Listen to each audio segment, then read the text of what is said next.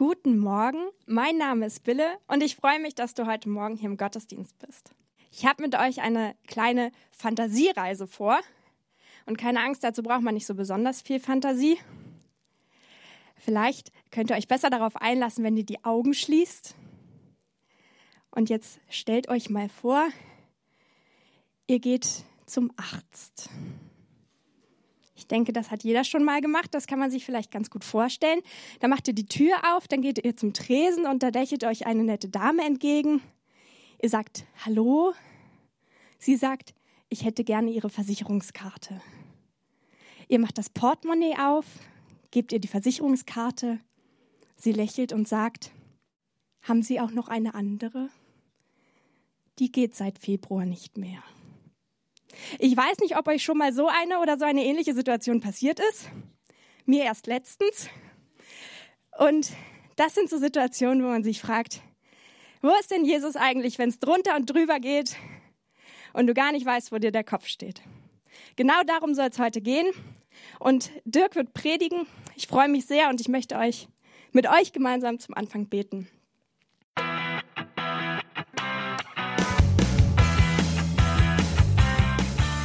Hallo und herzlich willkommen zum JKB Podcast. Wir wünschen dir in den nächsten Minuten eine ermutigende Begegnung mit Gott.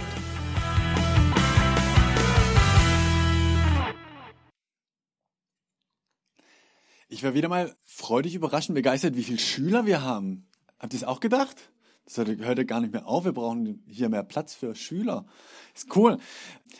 Und gleichzeitig die nächsten, die letzten Tage bei uns zu Hause war das schon auch ständig Thema. So, oh, Sommerferien sind zu Ende.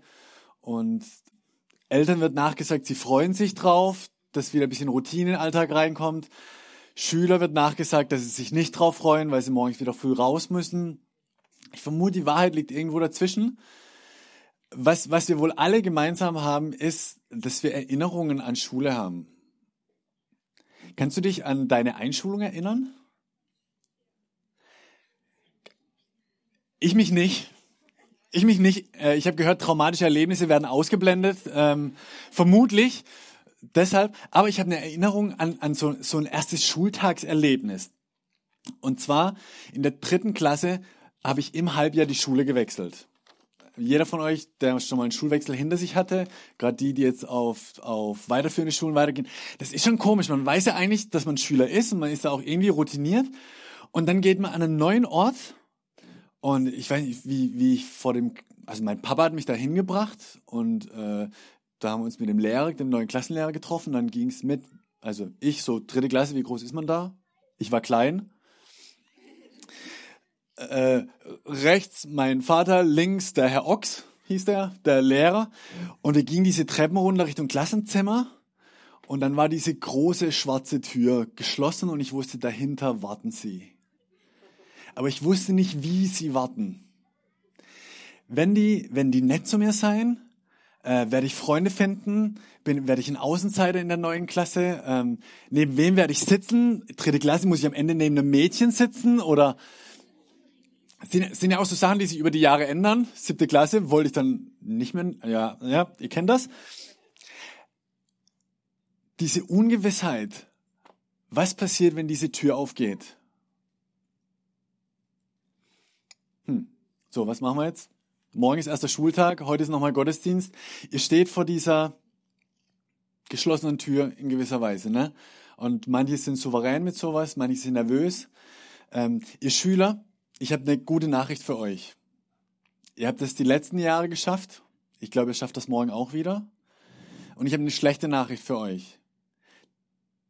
Diese Momente, wo ihr vor einer geschlossenen Tür steht und nicht wisst, was dahinter wartet, das wird das ganze Leben lang so weitergehen. Frag mal die Studenten vor dem neuen Semester, frag mal die, die, die arbeiten vor dem neuen Job oder vor allen neuen Dingen. Das hört ja das ganze Leben über nicht auf. Und jetzt ähm, habe ich die Erlaubnis bekommen, heute über das zu predigen, was mir auf dem Herzen liegt und was ich so aus meinem Sommerurlaub mitgebracht habe. Und ich finde, das passt zusammen. Ich möchte nämlich heute über das predigen, ähm, wie wir den Grundton Gottes hören können wieder. Weil ich glaube, bei dem, dass es immer unterschiedliche Türen gibt, die, die in unserem Leben aufgehen oder nicht aufgehen und wir, wir nicht wissen, was hinter dieser Tür wartet, ist das Entscheidende, um da gut durchzugehen, dass wir lernen und immer wieder neu lernen, auf den Grundton Gottes zu hören. Wenn das bis jetzt keinen Sinn für dich macht, ist es verständlich. Aber deswegen möchte ich euch mit reinnehmen in einen Text in der Bibel am Ende vom Johannesevangelium. Äh, Jesus hat gelebt, gewirkt, ähm, wurde gefangen genommen, gekreuzigt, gestorben. Für die Jünger, für die, die, die drei Jahre lang eng mit ihm zusammen waren und viel von ihm gelernt haben, ist eine Welt zusammengebrochen. Da ist nicht nur, die standen nicht einfach vor einer, vor einer geschlossenen Tür, da ist das ganze Gebäude dahinter eingekracht. Ähm, die, die komplette Welt ist zusammengebrochen. Und dann passiert aber was völlig abgefahrenes, dass dieser Jesus, wo sie gesehen haben, wie der ins Grab gelegt wurde, dass der wieder lebendig war. Die, die, die haben nicht gewusst wie, aber ähm, für die, die letzte Woche da waren, Jan hat ja über die Emmaus-Prediger gebrüdert, Brüder gepredigt, ähm, die unterwegs waren, wieder zurück und, und dieser auferstandene Jesus auf einmal mit ihnen mitläuft und, und die rennen zurück nach Jerusalem, sagen es den anderen und, und da waren Frauen, äh, die am leeren Grab waren und Engel sagt ihnen, Jesus ist nicht da, der ist auferstanden. Dann erscheint er, als die Jünger alle zusammen in einem Raum war, ist Jesus plötzlich in diesem Raum drin und redet mit ihnen, sagt, hey, braucht keine Angst haben, Friede sei mit euch.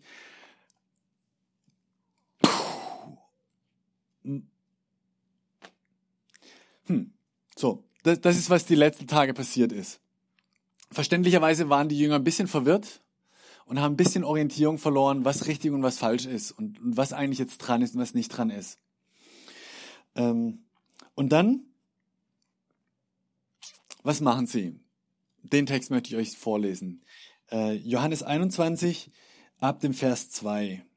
Simon Petrus, Thomas, der Zwilling genannt wurde, Nathanael aus Kana in Galiläa, die beiden Söhne des Zebedäus und zwei andere Jünger waren dort zusammen.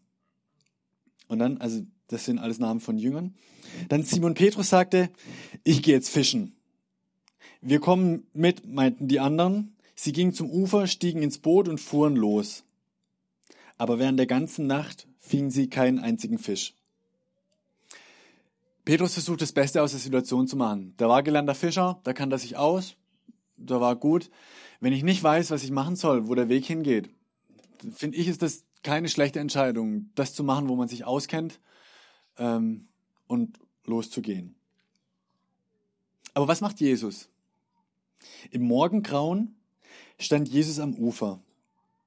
Doch die Jünger erkannten ihn nicht. Jesus rief ihnen zu, Freunde, habt ihr nicht ein paar Fische zu essen? Lustig, oder? Nein, antworten sie. Da fordert er sie auf, hey, werft das Netz auf der rechten Seite des Bootes aus, dann werdet ihr einen guten Fang machen. Sie folgen seinem Rat und fingen so viele Fische, dass sie das Netz nicht mehr einholen konnten. Jetzt sagte der Jünger, den Jesus sehr lieb hatte, zu Petrus, das ist der Herr. Kaum hatte Simon Petrus das gehört, zog er sein Obergewand an, denn er war während der, Ar dass er während der Arbeit abgelegt hatte, sprang ins Wasser und schwamm an das nahe Ufer. Die anderen Jünger waren noch etwa 100 Meter vom Ufer entfernt. Sie folgten Petrus mit dem Boot und zogen die gefüllten Netze hinter sich her. Als sie aus dem Boot stiegen, sahen sie ein Kohlefeuer, auf dem Fische brieten. Und auch Brot lag bereit. Jesus bat die Jünger. Bringt ein paar von den Fischen her, die ihr gerade gefangen habt. Und Simon Petrus ging zum Boot und zog das Netz an Land.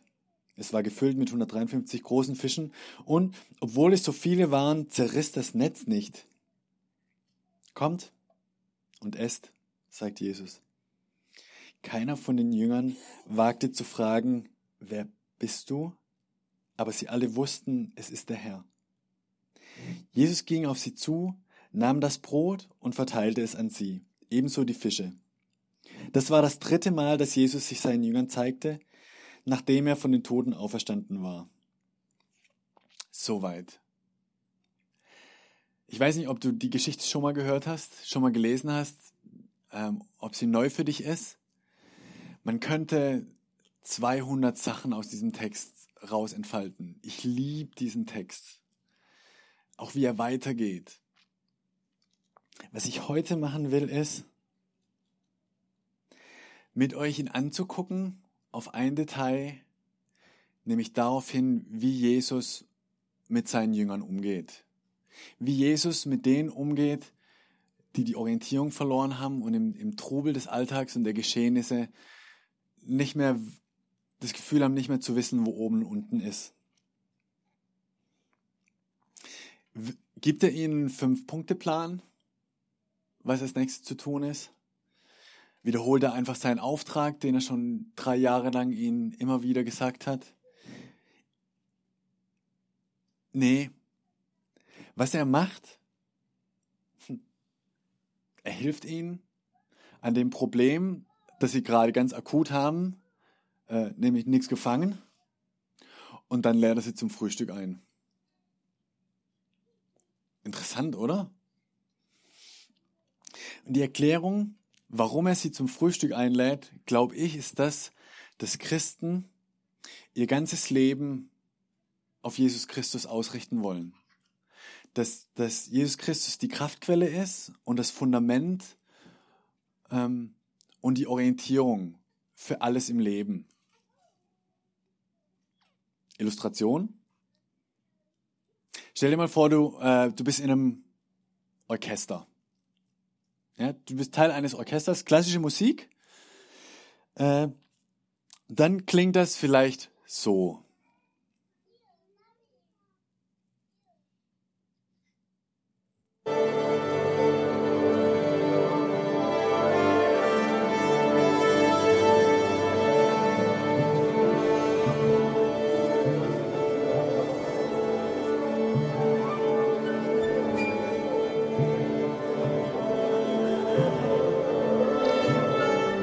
Klingt furchtbar, oder?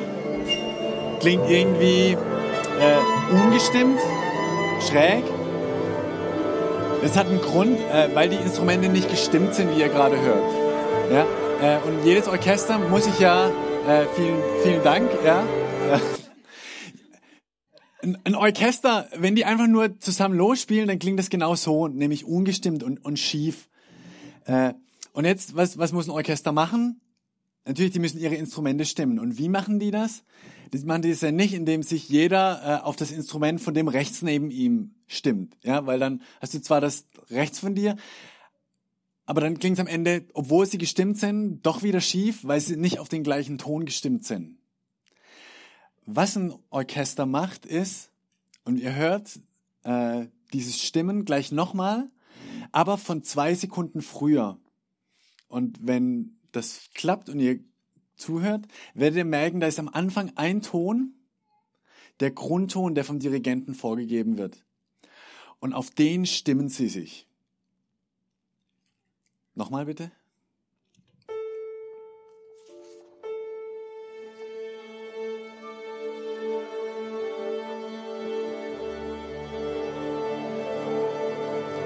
Und aus dem raus, danke, entfaltet sich das Stimmen das erst noch ungleich und schief klingt, aber mit diesem Grundton im Ohr bekommt jeder einzelne Musiker sein Instrument in Harmonie zu den anderen gesetzt.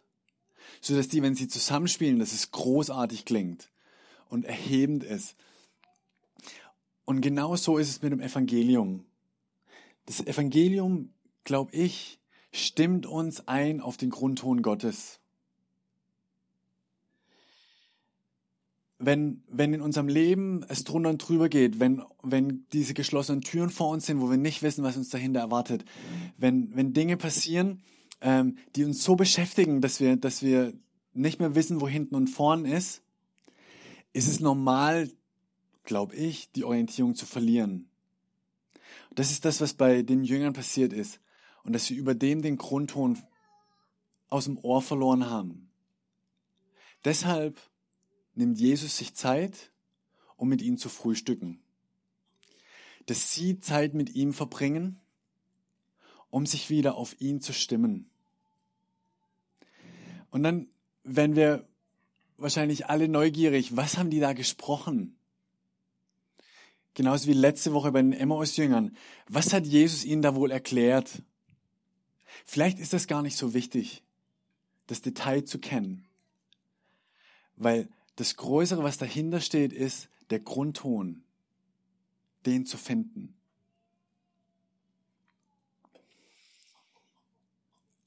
Und der Grundton ist bei Jesus in dieser Geschichte bei den Jüngern, nachdem er ihnen im Akuten geholfen hat, dass er sagt, kommt her, esst mit mir. Das war im Orient immer ein Zeichen von Gemeinschaft, von ich nehme dich an. Dass er zu ihnen sagt, hey, zu mir darfst du so kommen, wie du bist. Komm und lass dich auf mich einstimmen. Was nach dem, dem Text, den wir gelesen haben, passieren wird, ist, dass Jesus sich den Petrus einzeln nimmt und ihn dreimal fragt, hast du mich lieb? Und, und er antwortet ja und du weißt. Und was dahinter steckt, ist, ist, dass Petrus ein paar Tage davor ähm, gegen seine Überzeugung gehandelt hat und Jesus verraten hat und, und die Beziehung zwischen Jesus und ihm zerbrochen war.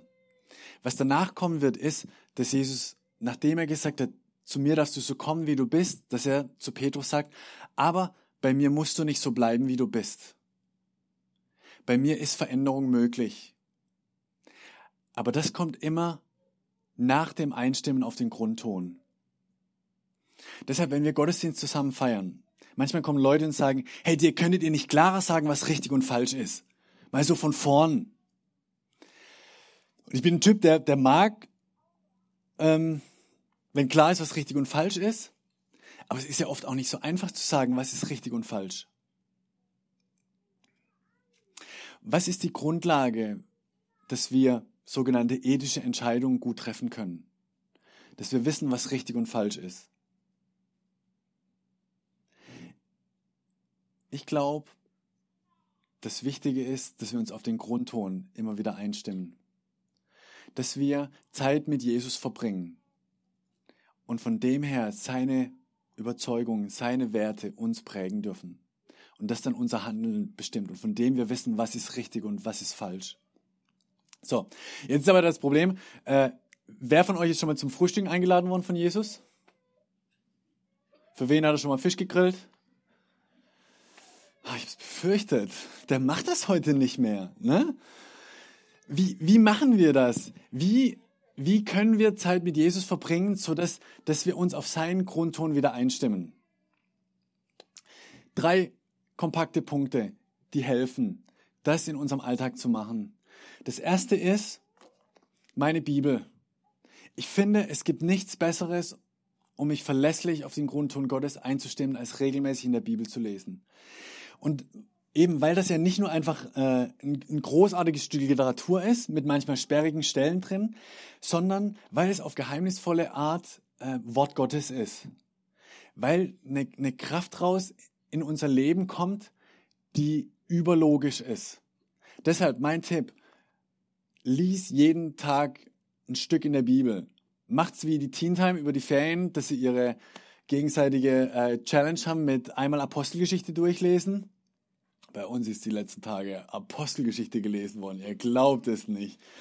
Äh, ja, was auch immer dir hilft, lies regelmäßig drin. Und es gibt Zeiten, äh, da, da wirst du Bibel lesen und, und es explodiert alles innerlich und du, du, du, du saugst das auf, ja, koste das aus, genieß das, lies weiter, lies weiter. Es gibt kein zu viel Bibellesen, sage ich jetzt mal ganz simpel.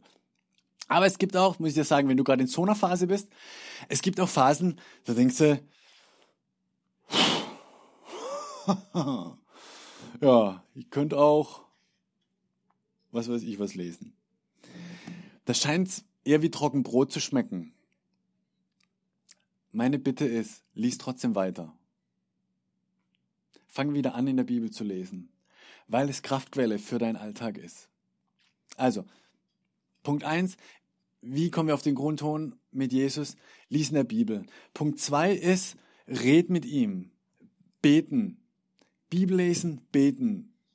Zwei Grunddinge um uns auf den Grundton Gottes einzustimmen. Und beten ist ja dann mehr als ähm, meine, meine Wunschliste an Jesus runterzurattern, äh, so wie den Weihnachtszettel.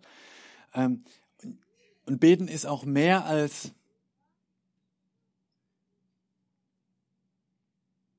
hm, mehr als was? Ich finde, beten ist dieses Geheimnisvolle. Mit jemandem zu reden, den man nicht sieht und der doch da ist. Was, wenn du das noch nicht oft gemacht hast, sich wirklich komisch anfühlt.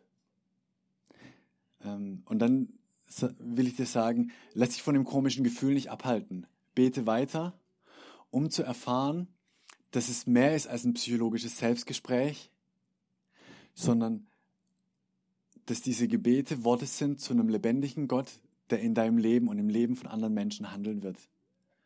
Und dass diese Gebete Gottes Handeln beeinflussen. Ähm, und das gehört mit zu den schönen Sachen, von euch die Geschichten immer wieder zu hören, wie ihr angefangen habt zu beten, obwohl es keinen Sinn gemacht hat, weil es diesen Gott ja gar nicht gibt. Und dann zu merken, dass den, den es gar nicht gibt, dass der antwortet. Dass es ihn dann wohl doch gibt. Ähm, macht das weiter. Sei, seid da mutig und probiert verschiedene Arten auszubeten. Auch zu hören, wenn wir im Gottesdienst zusammen die Lieder singen, wenn wir Jesus feiern, ihn anbeten. Das ist völlig legitim, egal wie, wie stark euch Johannes äh, motiviert zum laut mitsingen, was gut ist.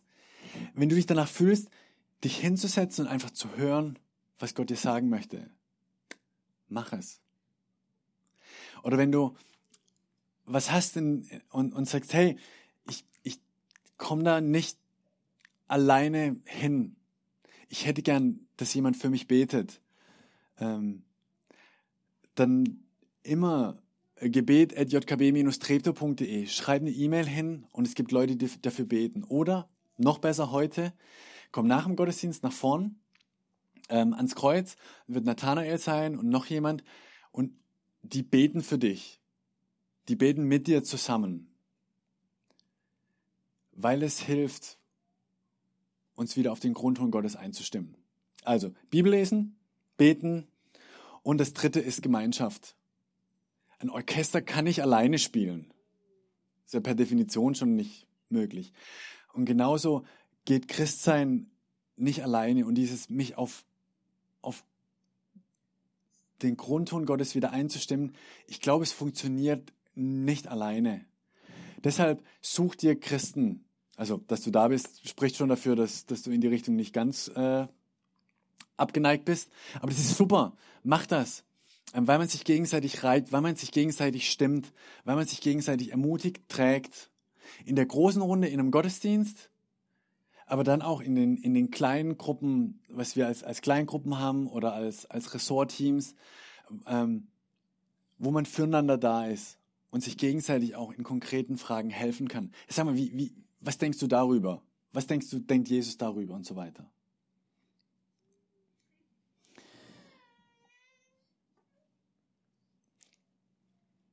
Das Evangelium stellt den Grundton dar für unser Leben, damit unser Leben von da aus gut vorangehen kann.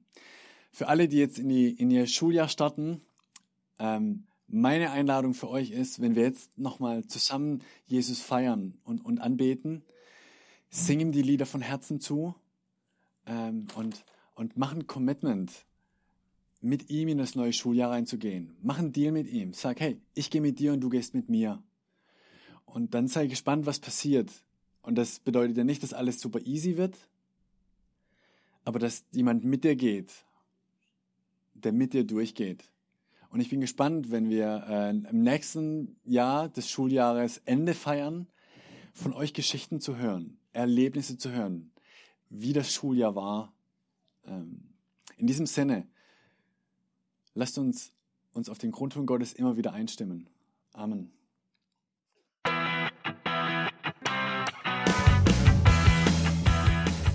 Wir hoffen, dass dir dieser Podcast weitergeholfen hat und du eine spannende Begegnung mit Gott hattest. Falls du mehr über die JKB Treptow oder den Glauben erfahren möchtest, kannst du uns gerne unter jkb-treptow.de besuchen oder eine Mail an info@jkb-treptow.de schreiben. Tschüss und bis zum nächsten Mal.